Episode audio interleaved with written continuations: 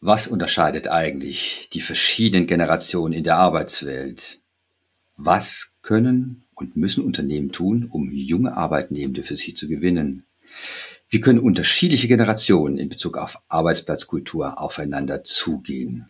Diese und andere Fragen wollen wir heute mit unserer Expertin Steffi Burkhardt klären.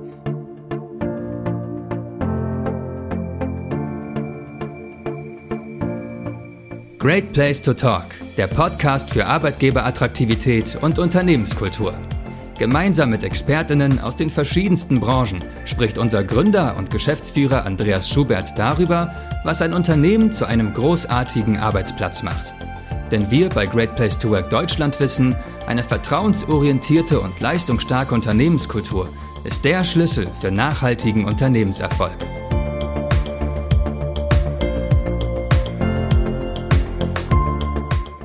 Herzlich willkommen.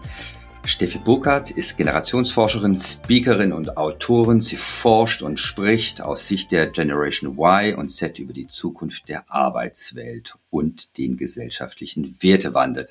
Ich kenne sie persönlich durch viele spannende Vorträge und weiß, dass sie unglaublich viel zu berichten hat zu dem Thema. Herzlich willkommen, Steffi, und vielen Dank, dass du uns für diesen Podcast zur Verfügung stehst.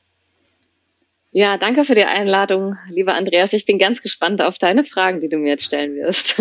ja, und die erste Frage ist, ähm, ich erlebe dich ähm, in deinen Vorträgen mit dieser Euphorie in dem Thema.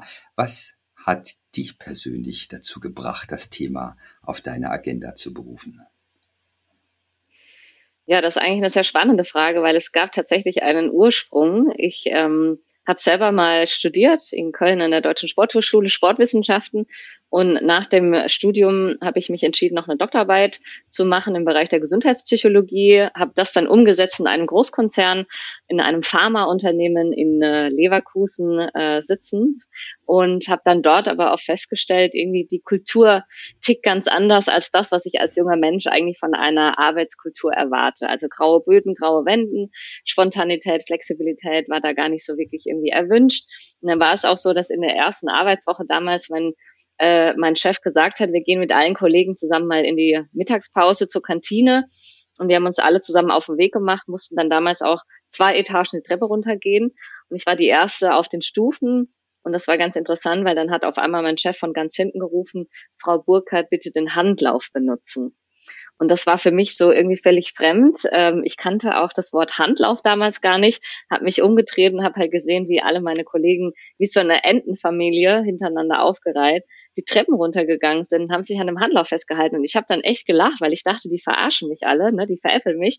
Äh, macht man halt so mal bei neuen Kollegen, nur die haben hat keiner mitgelacht. Also das war also ne, die haben alle gelacht und und ich habe dann gesagt, so ihr ihr veräppelt mich doch gerade, aber nee, das war deren totaler Ernst und für mich ist es immer so schön eine Metapher, für all die Regeln, Konformitäten, Gewohnheiten, die ich da in diesem Umfeld kennengelernt habe. Stechuhrsystem, Anwesenheitspflicht. Ich habe irgendwie ein ganzes Jahr lang nur Excel-Tabellen für meinen Chef ausgearbeitet.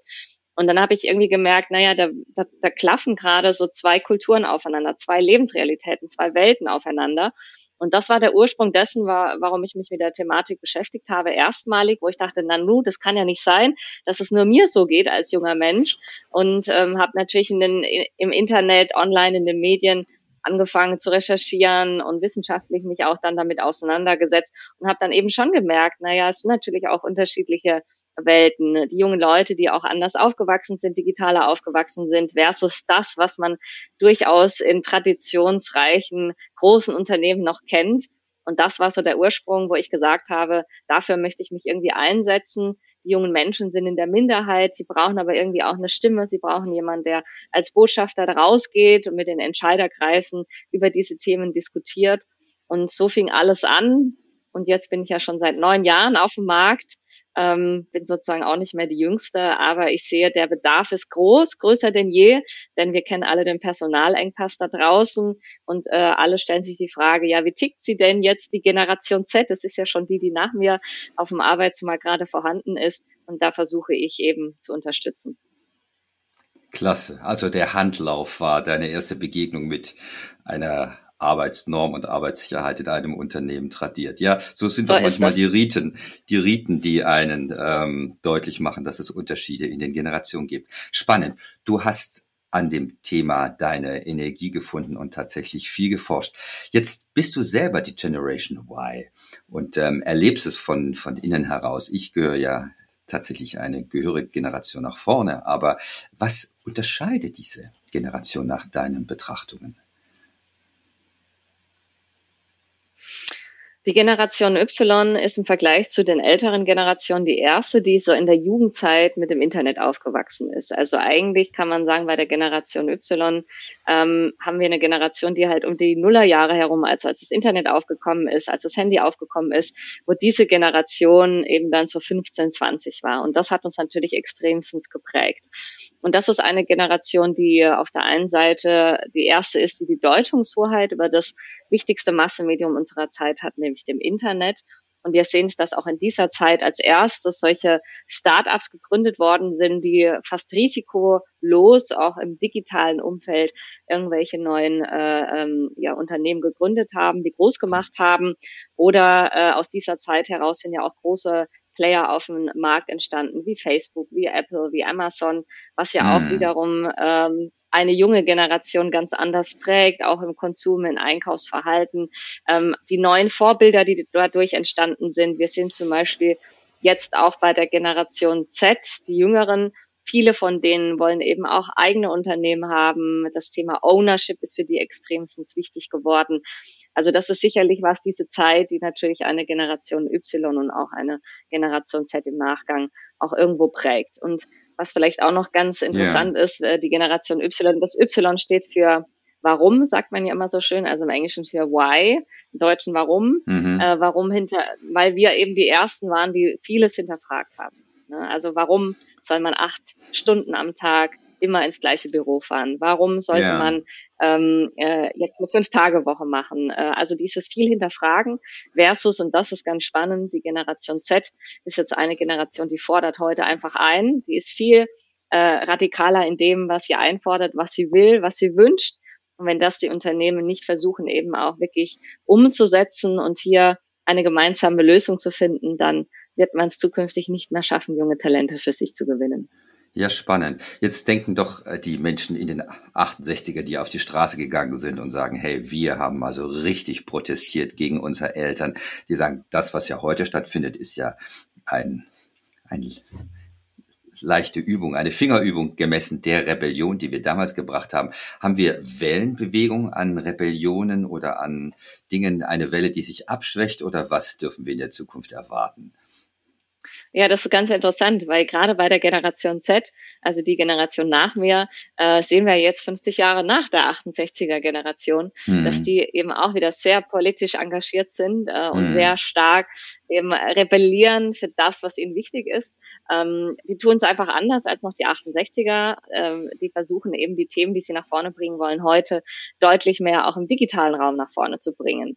Und mhm. die schaffen es auch natürlich, aus Mikrobewegungen weltweite Bewegungen zu kreieren. Ob das sowas ist wie Fridays for Future, ähm, ist ja auch ausgelöst durch eine Generation Z und durch die digitale Konnektivität, was sie da auch als neues Machtinstrument einsetzen.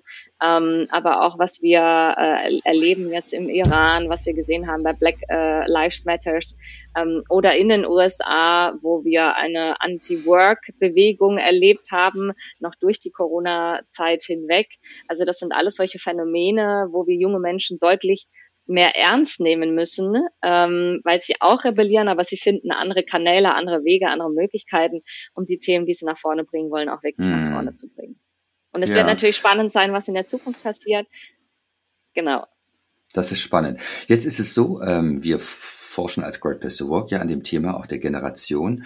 Und dort stellen wir fest, zum Beispiel, wir diskutieren ja heute ganz viel, dass diese junge Generation eine purpose-getriebene Generation wäre. Und die Älteren sagen, hey, hey, hey, als wären wir ohne Purpose ähm, auf die Welt gekommen, die, die junge Generation für sich gepachtet. Unsere Forschung zeigt ja spannenderweise, dass Purpose, Sinnfrage für ältere Menschen in, in der Wirkung auf die erlebte Arbeitsqualität mindestens genauso stark ist für die, für die jungen Menschen. Also sie sind ja keine, die sagen, Arbeit ist Arbeit ist Arbeit, Schnaps ist Schnaps. Sie haben es natürlich so gelernt in ihrer Arbeitswelt, dass sie ähm, viel Verzicht leisten müssen, aber der, die Relevanz von Purpose ist gleich. Was ist deine Betrachtung auf diese Purpose-Debatte? Ja, die, diese Purpose-Debatte ist äh, eine sehr wichtige Debatte meiner Meinung nach. Und ich äh, würde mir wünschen, dass wir irgendwann in eine Phase kommen, wo wir gar nicht mal über Purpose diskutieren müssen, weil es einfach mhm. äh, in jeder Organisation angekommen ist. Es ist für alle Generationen wichtig. Nur ich denke, was wir sehen können, ist, dass die jungen Leute das ganz anders einfordern, auf einer anderen Ebene. Also mhm. früher hat man vielleicht im Arbeitskontext, also wenn ich, wenn ich Menschen aus der Babyboomer-Generation frage, ähm, was machst du? Und dann bekomme ich gerne mal die Aussage, was mache ich in meinem Job? Äh, und äh, ja, wie ist denn da überhaupt so, so der Tagesablauf und der Ablauf, um so ein Projekt abzuarbeiten? Man bekommt aber ganz wenig eine Antwort auf die Frage, naja, warum tue ich da eigentlich, was ich tue? Was ist der Purpose, also der Sinnbeitrag dessen, mhm. was ich da tue? Mm, und bei den jungen Leuten, wenn man die fragt, dann geben die noch äh, deutlich schneller eine Antwort auf die Frage, why do I do mm. what I mhm. do? Also und, und warum tun wir als Organisation, was wir tun? Ähm, und, und wir sehen, dass es fünf verschiedene Purpose-Dimensionen gibt, die wir eigentlich in jeder Organisation abdecken müssen, um für jeden mhm. den Raum zu ermöglichen, äh, Sinn zu erkennen und Sinn zu erleben in dem, was wir, was wir tun. Und natürlich ist es in älteren Generationen auch wichtig, nur ich glaube, die ältere Generation und auch die Unternehmen aus der Tradition heraus betrachtet, haben dieses Purpose-Thema nicht ganz so hoch aufgehängt, wie es jetzt einfach wichtig ist, um äh, motiviert ähm, ja die Arbeit zu erledigen. Und, und mhm. nur ein paar Beispiele zu nennen, was diese fünf Purpose-Dimensionen betrifft. Ähm, die Beitragsfrage äh, ist extrem wichtig. Also wessen positiven Beitrag leisten wir eigentlich mit dem, was wir tagtäglich tun? In die Gesellschaft, aber auch in die Welt da draußen. Oder was würde denn die Welt vermissen, wenn es uns als Organisation oder als Kommune oder was auch immer nicht gäbe? Ähm, mhm. und was, was leisten wir, was wirklich sinnstiftend für unsere Kunden und für unsere Konsumenten ist.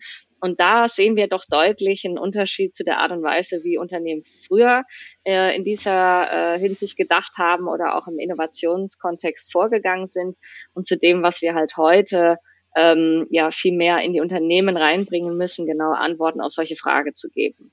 Ähm, ja. Also ich glaube, ähm, das war einfach früher nicht gang und gäbe, dass man darauf schnell Antworten geben konnte. Ja, auch äh, fleißig wird ähm, im Kontext von Personalern diskutiert, die Life Balance oder die Life Blending Frage.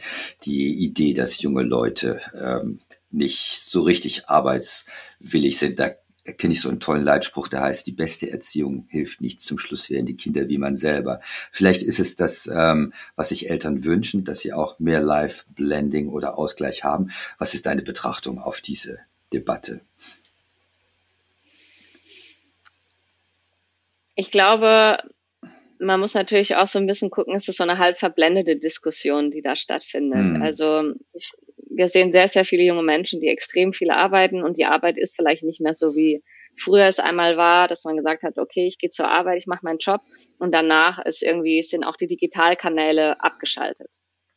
Heute ist es ja gefühlt, sind wir rund um die Uhr, sieben Tage die Woche irgendwie auch äh, äh, online. Wir sind vielleicht auch dadurch per E-Mail erreichbar. Ähm, es hat sich schon, glaube ich, auch in, in der Hinsicht was geändert durch diese neuen äh, Digitalkanäle always on. Also wir sind immer irgendwie on. Mhm. Ähm, und natürlich strebt man da auch nach, nach einer anderen Work-Life-Balance oder Work-Life-Blending ist immer die Frage, wie man es auch bezeichnet.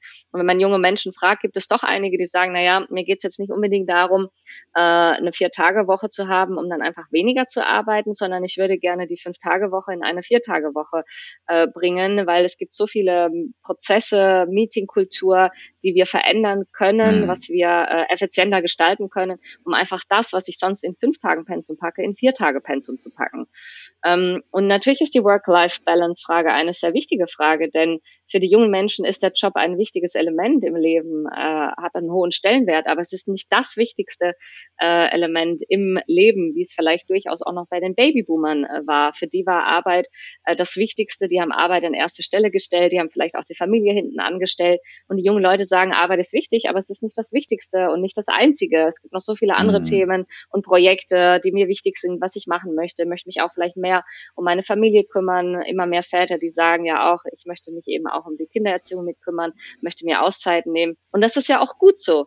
Und ähm, wenn wir wissen, dass die Generation Z eine 50-jährige Erwerbsbiografie vor sich hat, wo wir jetzt schon sehen, die Geschwindigkeit dessen, was auf uns einprasselt, immer extremer wird, brauchen wir natürlich auch eine gute Work-Life-Balance-Situation, um 50 Jahre erwerbsfähig zu sein und nicht in einen mentalen Burnout zum Beispiel zu stürzen. Das stimmt. Und außerdem wird sie dann, wenn man die ganze Lebensarbeitszeit zusammenrechnet, wahrscheinlich auch mit verkürzter Arbeitszeit mindestens die gleiche Zeit auf der Arbeit sein, wie äh, jüngere so Generationen, wie ältere Generationen. Ja, spannend. Jetzt hast du verschiedentlich angesprochen das Thema Digitalisierung. Und das finde ich auch so ähm, spannend, weil da knüpfen sich zwei Fragen an. Das eine, Digitalisierung ist nun einfach eine Lebenswelt, die verändert unsere Gewohnheiten. Die andere ist, Digitalisierung verändert auch unsere Werte. Was ist dein Blick? Ist Digitalisierung jetzt nur eine andere Lebenswelt oder ist es auch eine Sache, die auf die Werthaltung der Menschen Einfluss nimmt und ähm, auf die Art, wie sie anderen Menschen begegnen? Hm, das ist eine sehr spannende Frage. Auf, äh, da habe ich noch nie drüber nachgedacht, inwieweit die Digitalisierung auch unsere Werte beeinflussen wird. Ich glaube, was man grundsätzlich sagen kann, ist, ähm, die Digitalisierung beziehungsweise künstliche Intelligenzen, also die technologische Intelligenz, ähm, die wird zu einer Grundlagen- äh, und Fundamentaltechnologie und Einzug nehmen in unser aller Leben, so wie das, was wir mit der Elektrizität erlebt haben. Hm. Ähm, in, ob inwieweit das unsere Werte beeinflusst, weiß nicht. Was ist denn deine Einschätzung dazu? Ich glaube es nicht ähm, so sehr, dass sie Werte beeinflusst, sondern die Werte, die wir als Menschen haben, in Sachen, wir wollen uns mit anderen Menschen verbinden, wir wollen uns verwirklichen, äh, wir wollen vertrauensvolle Beziehungen führen, die bleibt universell. Aber die Kanäle, glaube ich, durch die das stattfindet, die ähm, mhm. ändert sich durch die Digitalisierung. Was viele ja so diskutieren, ist, dass die Was? Digitalisierung auch ein Stück weit passiv macht, so dass wir uns auf Dinge verlassen und unseres, aber das äh, halte ich nicht für eine Werteänderung. Aber was ist deine Betrachtung? Aber wenn du jetzt einen Punkt da, wenn du da äh, an, an, an deine Aussage kann ich jetzt schon auch anknüpfen und, und sagen, natürlich erleben wir durch die zunehmende Digitalisierung auch die Gefahr der Vereinsamung. Also wenn wir uns das anschauen, ein ganz banales Beispiel, vor 20 Jahren saßen wir in der Bahn, haben miteinander kommuniziert. Heute sitzen die Leute in der Bahn und äh, haben es mit ihrem Handy zu tun. Und wir sehen sehr viele junge Menschen, die auch heute sagen, ich bin zwar digital vernetzt, ich fühle mich aber eigentlich auch in, in der physischen Welt irgendwie einsam. Und die Verbindlichkeit hat ja auch abgenommen. Also wir kennen das, ähm, wenn wir uns verabreden, dann sagt man vielleicht kurz vorher ab, per WhatsApp, irgendwie man ruft noch nicht mal mehr an oder also diese Verbindlichkeiten haben ja auch ein Stückweise durch das Digitale abgenommen. Und natürlich, ähm, äh, wenn das aufkommt und diese zunehmende Vereinsamung und diese Unverbindlichkeit, dann äh, entsteht natürlich ein Gegenwunsch und dieser Wunsch wird diese zunehmende äh, äh, Verbindung sein, wird der Wunsch danach sein, zugehörig zu sein irgendwie. Äh, deswegen ist auch der Community-Gedanke so wichtig in den Organisationen, mhm. die Frage zu stellen, wie können wir und das ist auch ein, ein, ein Sinnaspekt. Also es gibt Menschen, die sagen, für mich ist das Wichtigste eben auch mein, meine Kollegen, dass wir eine Community sind, dass wir dort ein, ein, ein Wir-Gefühl ausleben, dass ich eben Teil einer, einer, einer Gruppe bin und eben nicht diese Vereinsamung so extrem mhm. spüren werde in der Zukunft. Ja. Ähm, also das ist sicherlich ein Phänomen, was durch das digitale Aufkommen wird, äh, was wir jetzt schon in den Anfängen spüren und was natürlich zu neuen großen Herausforderungen der Zukunft auch führen wird. Ja, also da sprichst du was sehr Wichtiges an, denn die Unternehmen, die wir beobachten, die rein remote arbeiten, suchen auch immer Möglichkeiten des echten Zusammenkommens wieder, dass, dass Menschen einfach ähm, physisch beieinander sind und nicht nur digital. Gleichzeitig habe ich noch eine Idee, du sagst, diese Menschen in den Bahnen, früher hat man miteinander gesprochen, heute äh, daddeln die Menschen an ihren Handys.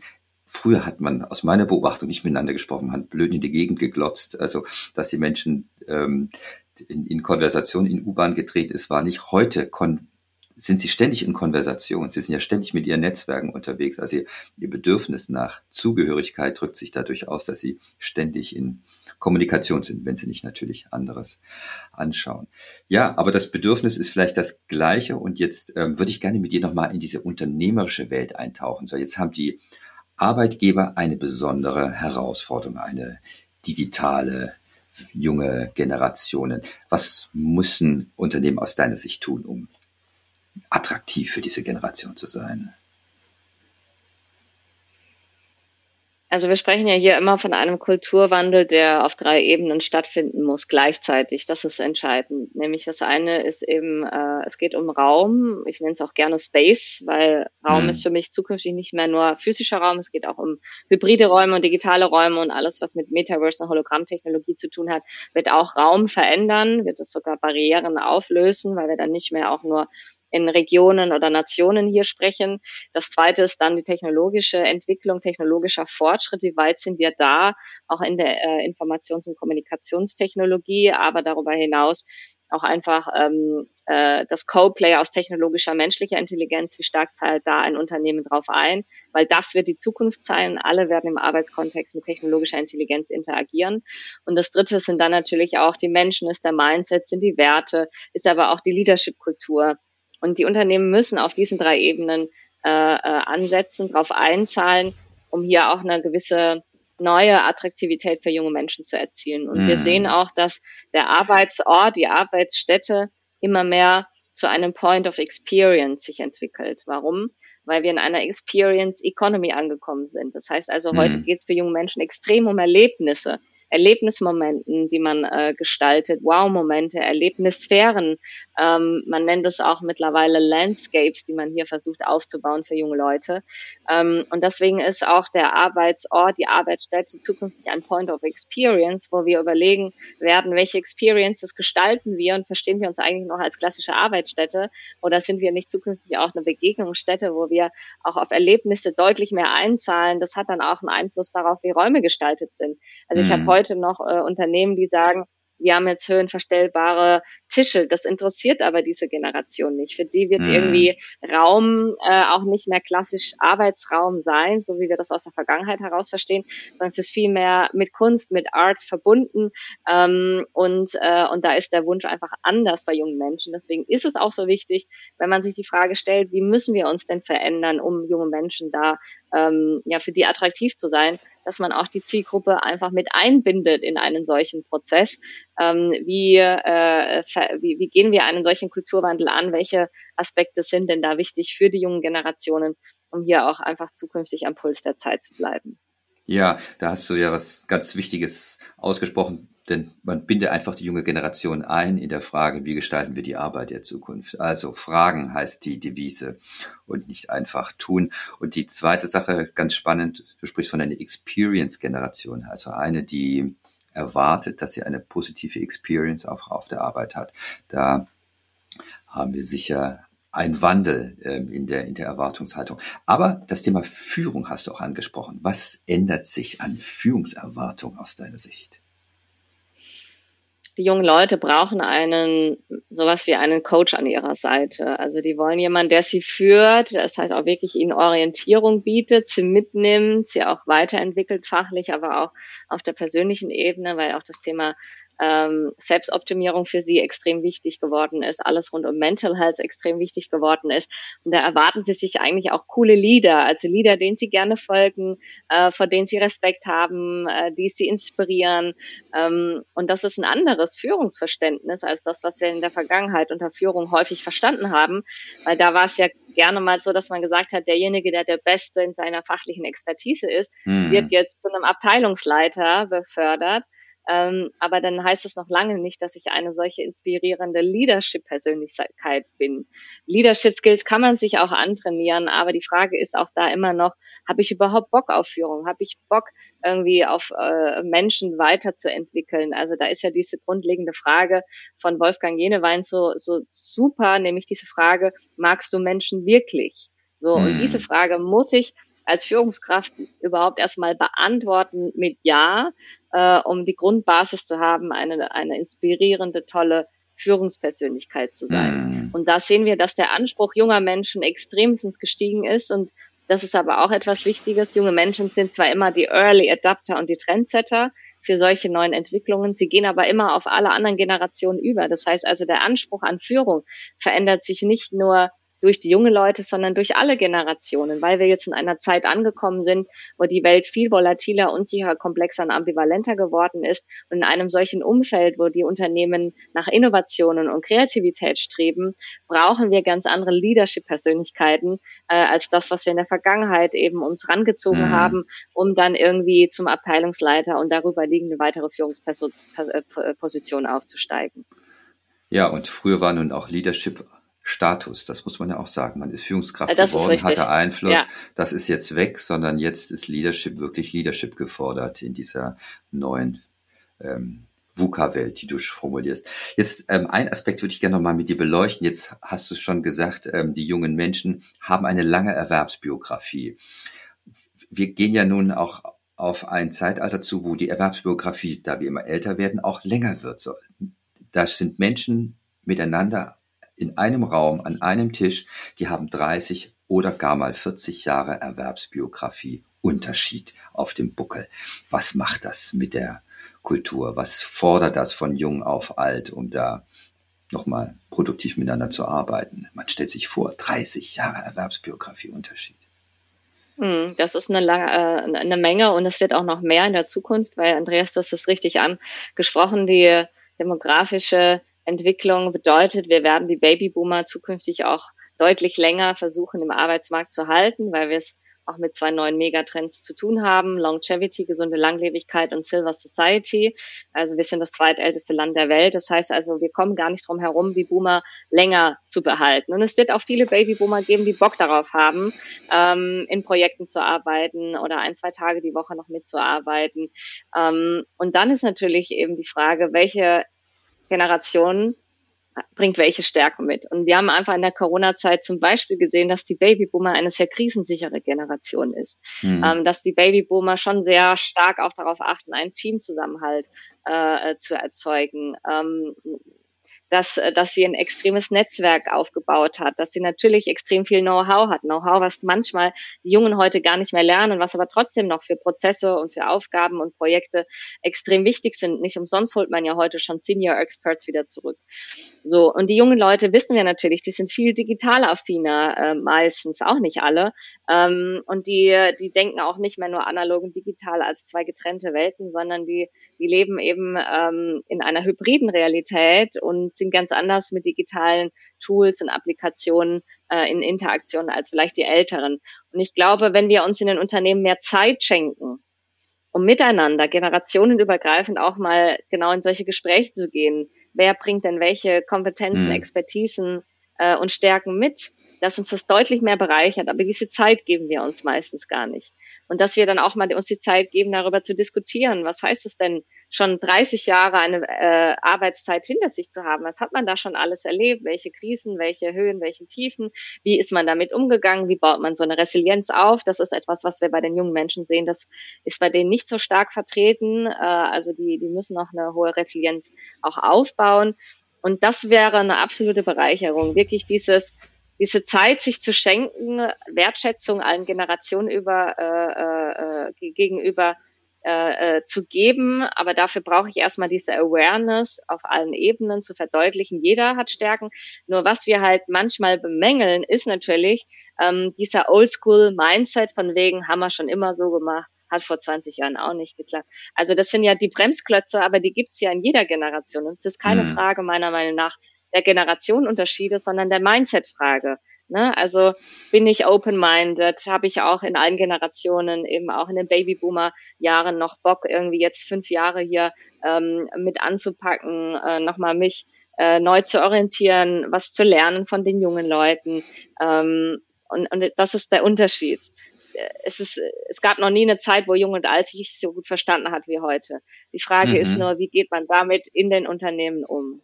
Und ich glaube, das sind die Unterschiede, einfach diese ja unterschiedliche Glaubenssätze, Werte, Paradigmen, Gewohnheiten, ähm, die Mindset-Thematik ist so eine Frage. Und wir müssen uns viel mehr Zeit schenken, um generationenübergreifend in den Austausch zu kommen. Ja, also das ist ein wichtiger Tipp, den du gibst. Nehmt euch Zeit und sprecht über euren Beitrag und wertschätzt die unterschiedlichen Beiträge der Generation. Eine ältere Generation, die resilient ist, eine junge, die viel Agiles und Digitales mit einbringt. Die beiden ergänzen sich ja bestens in der Arbeitswelt. Cool. Ja, also da ganz konkret, ganz konkret in den Dialog zu gehen. Ähm, jetzt zum Abschluss hätte ich doch gerne noch eine Frage an dich. Und zwar, wir sind hier im Great Place to Work Post Podcast. Ähm, du hast selber Unternehmen erlebt und ähm, bist an Handläufen heruntergeführt worden, die Treppe zu Beginn deines Arbeitslebens. Was ist das, ein Great Place to Work für dich ganz persönlich? Ein Great Place to Work für mich bedeutet, ähm, dass ich äh, eben einen Sinnbeitrag leisten kann mit dem, was ich tue, dass ich meinen eigenen Rhythmus leben kann. Ähm, aber ich glaube, auch für die Zielgruppe sicherlich ganz spannend ist nochmal so ein Beispiel, ähm, auch gerade wieder ausgezeichnet. In München sitzt die Serviceplan Group und die sind auch schon sehr weit unterwegs, wenn es um die Frage geht, ein great play, place to work, uh, uh, great place of work zu sein. Ähm, die denken viele Dinge schon sehr zukunftsorientiert, äh, leben auch einen neuen, zukunftsgerichteten Mindset. Und ähm, wenn man sich da mal ein bisschen umschaut, dann ähm, kann man auch ähm, daraus ableiten, was ich persönlich auch als Great Place of Work verstehe. Ah ja, also nochmal für dich auch Flexibilität ein Thema und dein Purpose und deine Sinnstiftung mit einbringen. Das spricht sehr gut für deine Generation. Steffi, ich danke dir ganz herzlich für den Beitrag und nehme das als einen wichtigen Tipp mit, liebe Unternehmen. Nehmt euch mal ein bisschen Zeit und sprecht über den Beitrag, den die Generationen in eure Arbeit mit einbringt. Haltet ähm, euren Kopf offen für das, was da Neues kommt die Digitalisierung kommt sowieso. Herzlichen Dank dir für äh, die spannenden Einblicke, die du gegeben hast. Ich danke dir, Andreas. Dankeschön. Das war Great Place to Talk, der Podcast für Arbeitgeberattraktivität und Unternehmenskultur. Von und mit Andreas Schubert, dem Gründer und Geschäftsführer von Great Place to Work Deutschland. Seien Sie auch das nächste Mal wieder dabei unter greatplacetowork.de und überall, wo es Podcasts gibt.